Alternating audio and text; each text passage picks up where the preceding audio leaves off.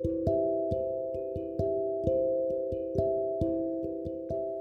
んばんは。アルケミストで漁師橋の中村ひとみです、えー、今日福岡29度でしたよ。まあもう夏ですね。ヒートテックが暑いですね。えー、前回のね怒りの、えー、お話。あのまあいろんな方からあのなんでコメントとかお話聞いて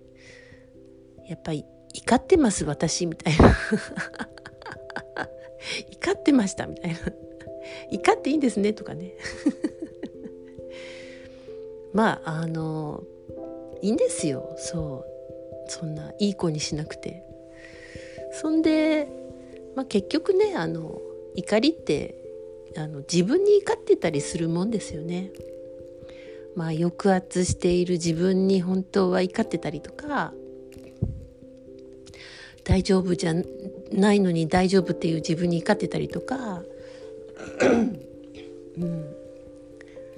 まあ、幸せになっていいのに幸せを阻害してる自分がいたりしてねそれに怒ってるとかね、まあ、そういうもんですよね。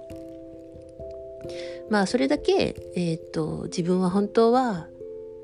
素晴らしい存在なのにっていう知ってる部分があるので、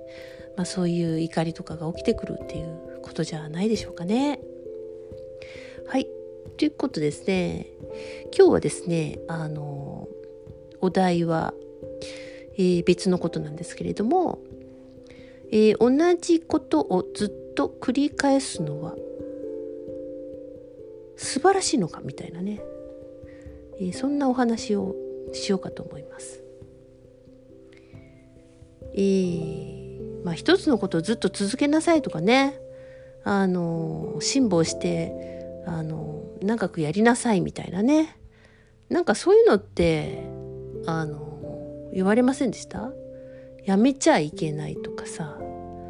うんなんかその形を維持しなければいけないみたいなそんな脅迫観念がどっかに入ってないですか？同じことをずっと繰り返すのは素晴らしいことだと、えー、教えられたかもしれませんけれども、えー、まあ脳の、えー、構造や、え、まあより何て言うんだかなあの自分の幸せっていうもの人生を考えた時に同じことをずっと繰り返すのは素晴らしい未来をもたらさないということだということです。えーみたいなね真逆じゃんって感じですけどね。そうなんですだからねもう同じことをずっとこう繰り返すのがそのまあそれが好きでやってるんだったらいいと思うんですよ。えその繰り返しの中になんかこう楽しみとか幸せとかを見つけられる人はあのその時それをあまあ今ね、えー、やりたいっていうんだったら全然それはいいと思うんですよ。だけどずっとそのそうしなきゃいけないっていうまあ我慢して一つのことをもう続けてなきゃみたいなね、えー、そういうものでもうねほとんどね脳がね飽きている、えー、状態。パターン化してその面白みも何にもないみたいなね、えー、そういう状態だったら、えー、もう違う角度からあの、まあ、違うことをね考えてみる、えー、まあ大胆にこう行動を変えてみるとかえー、環境を変えてみるとかいうのもねすごくねいいことだと思います。その方がいいと思いますよ本当に。うん。どうでしょうかね。まあ意外とですねあの意外とというか思っている以上に、えー、自分は何に従って動いてるかっていうと結局親からのうんまあ教えというかしつけというか脅迫観念というかねそういうものをあの思いのほかそこが基準になって生きているっていうことなんですよ。これねびっくりしますよ。あの自分に対してなんかすごい見張っているような感覚がある時なんでちゃんとやんないんだとかもっとこうできたはずなのにみたいなのとかさなんかいろいろあるじゃないですかそういうもの。ダメだとかさ。それって結局ですね親が言ってたことで親があの身近にいなくても同じ家に住んでなくてもその声によってこう自分で自分を見張る監視するみたいなことをやっているってことなんですね。まあ、それは悪夢でしかないですよね本当にね。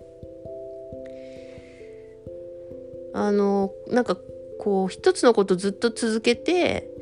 い、えー、くのが大人でなんかコロコロ変わるのが特に職業とかさ、えー、そんな変えるもんじゃないみたいなねそういうのは恥だみたいなえー、ことを、えー、言われて育ちましたけれどもコロコロ変えていいんじゃないですかね変えちゃえばいいですよねこれ違うなと思ったら次行ってみるとかねある程度やったけどもうこれはあの学習したなとか卒業したなって思ったらじゃあ次の新しいことやってみようとかでもう全然いいんじゃないかなって思い思いますよ。その方がなんかあの生き生きしませんか？ねもう本当に飽きてるものをお金を得るためとかさ、まあ、ちゃんとしてるように世の中に見せるため、まあ、表向きみたいなね。そういうことをずっと何て言うかなやってく死守するみたいな、まあ、経験済みだしそのまあ、惰性のようなもの？そういうこう我慢してなんかやりたくないのにその、まあ、外側に向けて何て言うの？世間世間一般的な常識ある人間ですよみたいなのをやるために生まれてきたのかって考えたらちょっと違いますよね。そんなことどうでもいいんですよね本当はね。もっと未来に対してあの希望が欲しいわけですよ。その先のうんどうやっていこうとかこうしたらこうなるかなとかその実験したいんですよね。あの知らないことを経験して知っていきたいっていうのが、えー、もう私たちのその魂の奥底にあるわけなんですね。やっぱり、えー、経験しないとわからないものなんですよ。えっとねこんなお話があります。えー、昔々大昔、えー、神様が人間というものを作りました。美しいヒューマノイドを作ったんですね。でこの美しいヒューマノイドに入りたい、えー、神はいるかっていうとすっごいたくさんの神が、えー、人間の中に入ってみたい入ってみたいというふうに、えー、もう大人気になっちゃったんです。これ本当らしいですよ。でもう大人気になってそんで、えー、人間の中にこう神が宿るんですね。まあ魂が宿る。で、えー、神が宿ることになるんですけれども。でまあ神は全知全能なわけですよ。えー、全てを知って、えー、全てを何でも叶えることができる神が人間の体の中に入ってこの、えー、物理社会、えー、を経験するっていうのは、まあ、今までなかったんですね。だから全知全能の神でさえ肉体に入るっていうのが初めてだった。である時その一人の神が、えー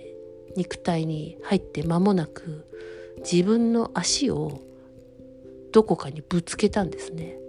そうするとその神はもう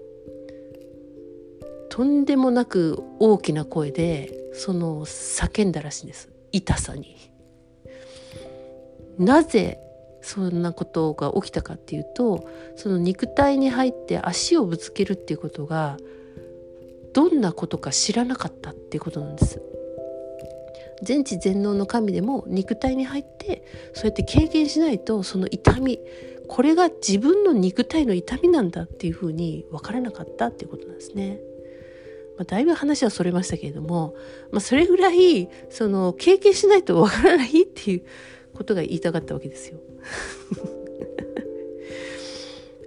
そうなんですね。まあ、なんであのもう経験し尽くしたものはですね次に行きたいわけです。はい、人間としてあの進化したいんですね。えー、まあね同じことをずっとあの続けろっていうのはもう今は幻となった終身雇用や、まあ、退職金制度なんか、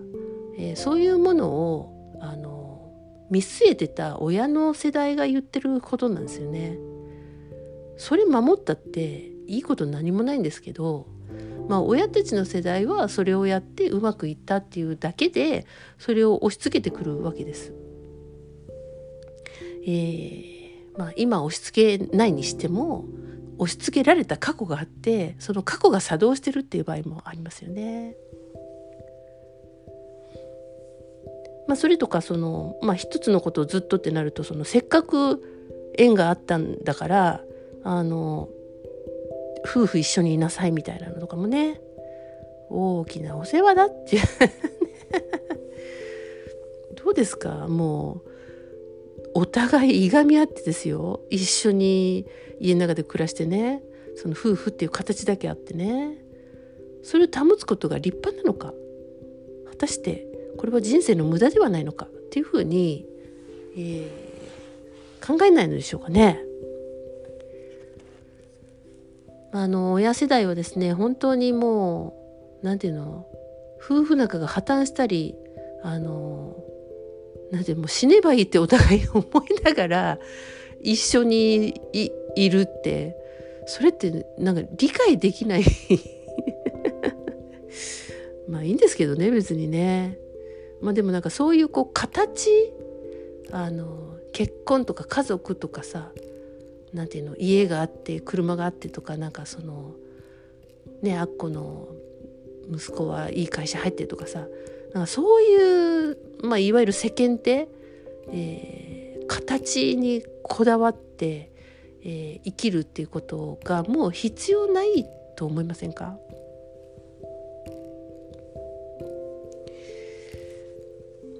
はい。どうでしょうかね？ここまでの話を聞いて皆さんはどう感じたでしょうか？うんえーまあ、この一つのことずっと続けろっていうこと以外でも、まあ、昭和のその古い考え方を、えー、自分自身が採用しているものって多いんですよ。これは本当に気が付かないんですけれども、まあ、さっき言ったみたいにほら見張られてる感があるっていうのは、まあ、どっかその考えが自分の中にえー、まあ親の考えだったりその当時の社会の考えだったりとかを、えー、やっぱりあの教えられたりとかこうしなきゃいけないんだなっていうものを、えー、感じてそんで自分の、えー、なんていうの考え方の中に採用してしまったってことなんですね。だから自分のその常識として自分の中に入ってるような気がする。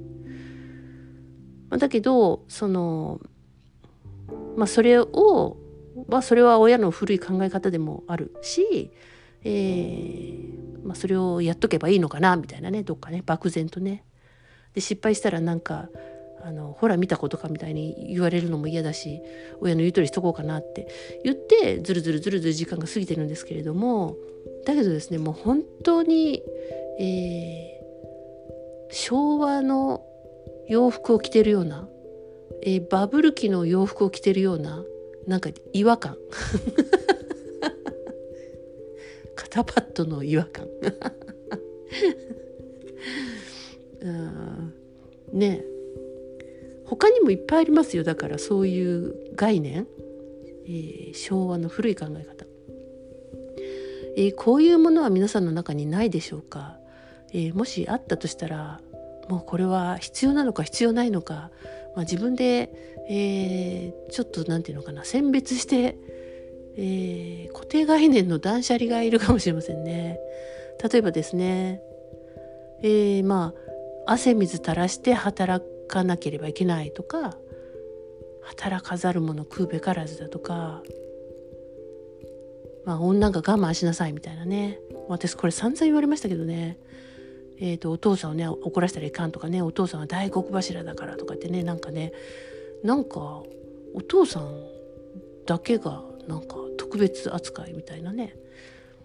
えーまあ、それとかこう大企業とか公務員にあのやっぱ入れっていうんですよね。なんかそっちに行っときゃも間違いないだろうみたいなのとかね。まあ、高学歴も好きですしね、えー、なんかそういうこうそういう尺度ですよね。まあ、それとか苦あれば楽ありだからなんか最初に苦労しなければいけないって、えー、苦あれば楽ありって言うけど苦あれば苦ありばっかりじゃないですか。どこまで苦ですよ。って感じですけどね。はい。あとね無駄遣いすんなとか節約しろとかねもったいないとかね。あの米を残したらいかんとかね。まあそうかもしれませんけどいいじゃないですか。もうお腹いっぱいだったら。何をもって無駄遣いって言うんだろうってね。えー、まあ全否定されて育った、まあ、私たちとかはもう自分が使うものをなんか自分で自己肯定感が低いんで全部無駄遣いのような気がしてね。もう非常にお金のこうなんていうのとの関係性がねあ難しくなったりしますよね。あとはね家事は女がするもんだみたいなのもまあまあ今も根強いと思いますね。女はお酌しろとかね